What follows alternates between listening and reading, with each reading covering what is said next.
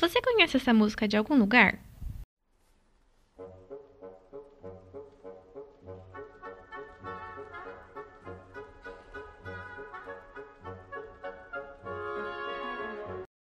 E essa?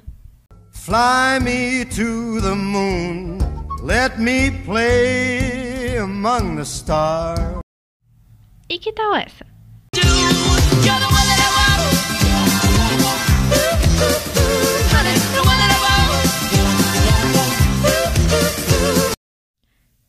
Dessas músicas representa uma vertente da dança. Você sabia? Bom, para quem é novo aqui no podcast, em cada episódio a gente usa uma situação do dia a dia para exemplificar e concretizar o fenômeno da variação linguística. A gente já falou de música, de comida, de estilo de roupa e hoje aqui no Variação para Sentir com a Mão vamos falar de dança. Bom, gente, a dança sempre esteve presente na história da humanidade, já que ela foi e continua sendo um ótimo meio de expressão. Nesse episódio, a gente vai focar em dois estilos principais. O balé clássico, que vai ser para nós a norma culta, justamente porque não sofreu mudanças significativas desde que foi criado alguns séculos atrás, e o jazz, que vai representar as variações linguísticas. Começando pelo balé clássico, ele surgiu no século XV na Itália, com as danças de corte, e se popularizou na França com o casamento da italiana Catarina de Médici com o rei da França, Henrique II. Foi lá, na França, que ele ganhou as nomenclaturas que são usadas até hoje por quem pratica essa arte. Falando um pouco mais sobre a linguística agora, a norma culta, ela se refere ao conjunto de regras que em algum momento foi criado para que as pessoas pudessem estabelecer comunicação. O problema está no fato de que, ao longo do tempo, as necessidades de comunicação foram sendo alteradas junto com a humanidade, mas a gramática não acompanhou. E a mesma coisa acontece com o balé clássico. A gente vai falar agora com a Carolina Costa Campos. Ela é diretora da Escola de Dança Primeiro Ato, líder do Ministério de Dança DT e professora de balé clássico e jazz na cidade de Maringá. Ela é formada em balé clássico e ela vai explicar para a gente melhor como funcionam as exigências dos bailarinos nas companhias profissionais, já que se a gente usasse o balé enquanto hobby, as diferenças não seriam tão explícitas. A história do balé clássico teve início há mais de 500 anos na Itália no início do período romântico, tendo como característica o sonho e a fantasia. Essa dança, ela se desenvolveu a partir da união de outras manifestações artísticas, o teatro e a ópera. Nesse período, também foram criados os balés de repertórios, que são aqueles balés que nos contam uma história. E eles são dançados e representados pelos bailarinos até nos dias de hoje. O físico desses bailarinos eram alongados, leves e graciosos. O balé é uma antiga modalidade de dança. Passou por algumas transformações no decorrer da história, é, porém a maioria das suas características se mantém. Essas características é a exigência pela perfeição da técnica, a estética dos movimentos, a graça, a leveza dos gestos, a interpretação de cada personagem e sempre buscando esse corpo leve. Além dos bailarinos terem essa exigência é, nos seus corpos, eles têm a exigência dos seus professores e coreógrafos.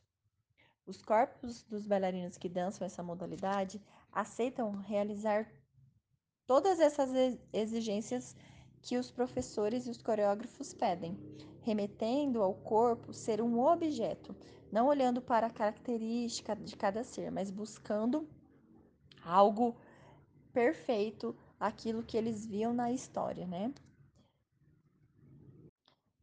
Hoje em dia, além de se buscar um corpo leve, gracioso e alongado, se busca um corpo atlético. As bailarinas, elas devem ser magras, pernas longas, pés curvados e, além de tudo, não pode ser muito alta. Então, o bailarino se cobra muito em ser aquilo o que a história nos conta. Ah, então quer dizer que quem não se encaixa nesses padrões não pode dançar? Com certeza não, muito pelo contrário.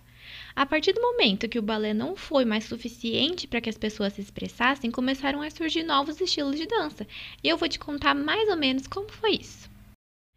Eu quero que você se imagine agora na sua pátria. Você mora na África, no caso. Lá você tem a sua cultura, você tem os seus costumes, sua língua e a sua dança. De repente surge um homem branco, diferente daquilo que você está acostumado. E ele te tira da sua própria casa, sem parar para ouvir a sua opinião. Isso porque na cabeça dele ele é superior. Ele vem de um lugar distante, uma tal de Europa. E ele quer te levar para outro lugar distante, uma terra que acabou de ser encontrada por esse povo. América do Norte, parece. Aí eles te jogam num navio.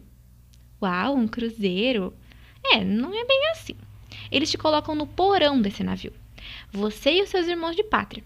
Lá é escuro, sujo e nojento. Mas em cima do navio, tudo parece tão alegre. Você fica vendo aquelas pessoas dançando e comenta com os seus com os seus compatriotas. Olha como eles dançam, olha como eles mexem os braços e os pés. E aí você e seus irmãos começam a imitá-los. Essa dança os mantém pelo menos um pouco sãos nesse porão escuro. Mas vocês não são europeus. Vocês não conhecem essa pompa e misturam aquilo que estão vendo com o que lembram da sua pátria. Ah, e o som dos tambores, os pés descalços na terra batida, o improviso e a alegria de deixar o corpo desenhar a música que se ouve. Mal sabe você que estaria criando um novo estilo de dança. Mais tarde, ele se chamaria jazz. E seria isso: a fusão dessas culturas, a necessidade de expressão que não cabia mais na norma culta do balé clássico. Surge então uma primeira variação. Numa das minhas aulas de linguística da faculdade, minha professora falou uma vez que quando a gente abre a boca para falar, não são apenas as palavras que saem, mas quem nós somos, o contexto que a gente vive, a história que está por trás de nós.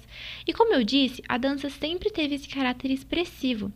Quando a gente dança, não simplesmente se executa passos, mas demonstra sua história, sua trajetória e sua identidade. Da mesma forma que existem pessoas que defendem até hoje o uso da gramática portuguesa, a de Portugal mesmo, como padrão ideal por ser pura, entre muitas aspas, há quem defenda que o balé é essa arte erudita e qualquer outra manifestação é inferior. A gente tem que entender que, da mesma forma que nós brasileiros temos sim que aprender a usar a gramática até para que a gente consiga romper com ela. Algumas pessoas que dançam o jazz também são alunos regulares de balé clássico.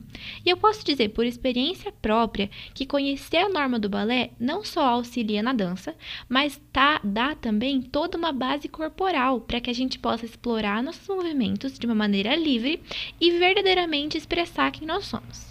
Nossa segunda convidada de hoje vai falar justamente sobre isso é a Gabriela Rodrigues Hortado.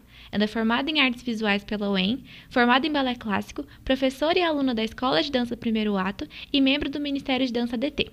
Ela vai explicar pra gente um pouquinho sobre a expressão corporal.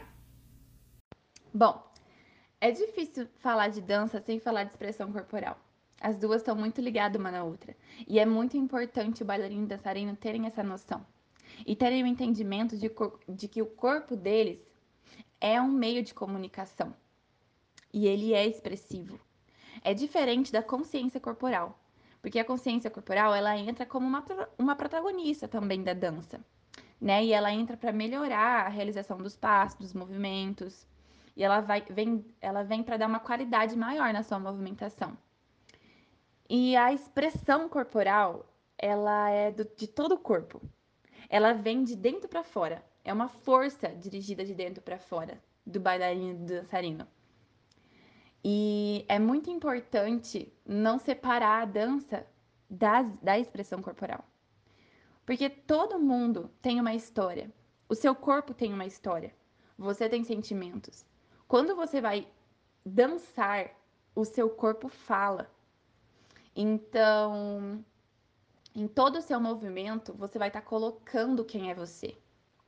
Então precisa trabalhar a consciência, a, desculpa, a expressão corporal, precisa trabalhar a expressão corporal.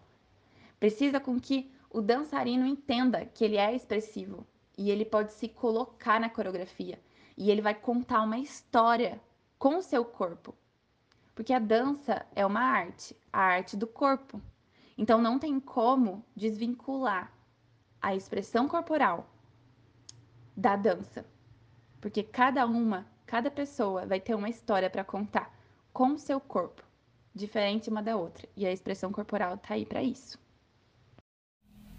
Agora, antes de passar para uma parte mais teórica mesmo, que você, estudante de letras que me escuta, deve estar cansado de ouvir, eu preciso te explicar duas coisas sobre a dança. O balé clássico, em linhas gerais, não muda. Além de ter as posições dos pés, as posições dos braços e os nomes dos passos pré-determinados, existem os repertórios que a Carol falou agora há pouquinho, que são as histórias contadas através do balé que foram criadas séculos atrás e cujas coreografias não mudam. Por exemplo, se hoje, em 2020, a gente fosse montar o ato branco de La Bayadère, a gente precisaria de exatamente 24 bailarinas, realizando os mesmos 39 arabesques em fila, usando o mesmo figurino usado em 1877, com a mesma música, o mesmo cenário. Lembrando aqui que você não precisa entender as nomenclaturas, só entender essa imutabilidade mesmo do banda clássico. Ao mesmo tempo, o jazz está em constante mudança. E cada vez que ele se encontra com uma cultura, um estilo musical diferente, ele muda. Além disso, a base do jazz, tanto na música quanto na dança, é o improviso. É importante deixar claro aqui que, assim como nas variações de menor prestígio na fala, o estilo de dança do jazz também possui regras, tendo inclusive alguns passos que possuem nomes até. Se não, se não houvesse essas regras, essas peculiaridades entre as danças, não haveria distinção entre elas. Seria impossível dizer, por exemplo, o que é jazz e o que é samba, considerando que os dois são mais livres que o balé clássico. Então, eles possuem, sim, regras também. É como disse Marcos Banho em seu livro Preconceito Linguístico, numa das metáforas que eu mais amo. Ele disse: a língua é como um rio que se renova, enquanto a gramática normativa é como a água do igapó que envelhece, não gera vida nova, a não ser que venham as inundações. Bom, tendo isso tudo em mente, vamos comparar agora os tipos de variação com diferentes estilos de jazz que surgiram ao longo da história. Primeiramente, a variação diacrônica, que é aquela que se dá ao longo do tempo. O soul jazz nasceu com a influência da música gospel e blues e ficou famoso nos anos 1950 mais ou menos. Hoje em dia, pouco se ouve falar desses estilos musicais. E o que faz sucesso mesmo é a música pop. Por isso, a gente tem hoje em dia um outro estilo chamado jazz funk ou street jazz, que acompanha as tendências musicais, ou seja, se deu ao longo do tempo. Já a variação diatópica, que é aquela ligada ao lugar, a gente pode entender no jazz, por exemplo, o encontro do jazz com a cultura afro, a religião e, majoritariamente a música deu origem ao afro-jazz, enquanto a fusão da música latina com a dança originou o Latin Jazz. E cada vez que o jazz se encontra com uma nova cultura, surge um novo estilo. A variação diastrática, que é aquela ligada ao extrato social, pode ser entendida dessa forma. A gente tem que combinar que ser bailarino clássico não é barato. Tem que comprar sapatilha, figurino, pagar aula, ir para festival, um monte de coisa, gente. É um gasto. E querendo ou não, se a gente levar bem ao pé da letra, é uma dança de elite. E por isso o povo geral não dança. Não, dançam e muito. E o jazz veio com roupas mais soltas, os pés descalços ou de meia, improvisação e música popular que é acessível para todo mundo. Basta ter um corpo. A variação diamésica é a mais polêmica. Ela é ligada, de certa forma, ao suporte em que se usa. Mas eu vou dar um exemplo bem básico aqui, só para a gente não deixar ela passar em branco. Por exemplo, não é conveniente dançar jazz funk com música pop dentro de uma igreja, de um culto religioso qualquer que seja. Porém, é completamente aceitável que a gente veja esse tipo de dança em rodas de dança, em, na rua, em festas. Isso é completamente normal. Então, esse seria um tipo de variação diamésica, que é aquela em que a gente tem que pensar o tipo de variação linguística usada em cada situação que nós estamos. Então, gente, por hoje é isso. Eu poderia ficar aqui uma semana falando porque esse assunto dá muito pano para manga e eu sou uma grande fã de dança. Mas eu espero que tenha ficado claro e concreto para vocês esse fenômeno maravilhoso que é a variação linguística. No episódio da semana que vem, a gente vai comparar a variação linguística com a literatura brasileira, usando como exemplo os livros Memórias Póstumas de Brás Cubas, como a Norma Culta, e Quarto de Despejo, Diário de uma Favelada, como as variações de menor prestígio.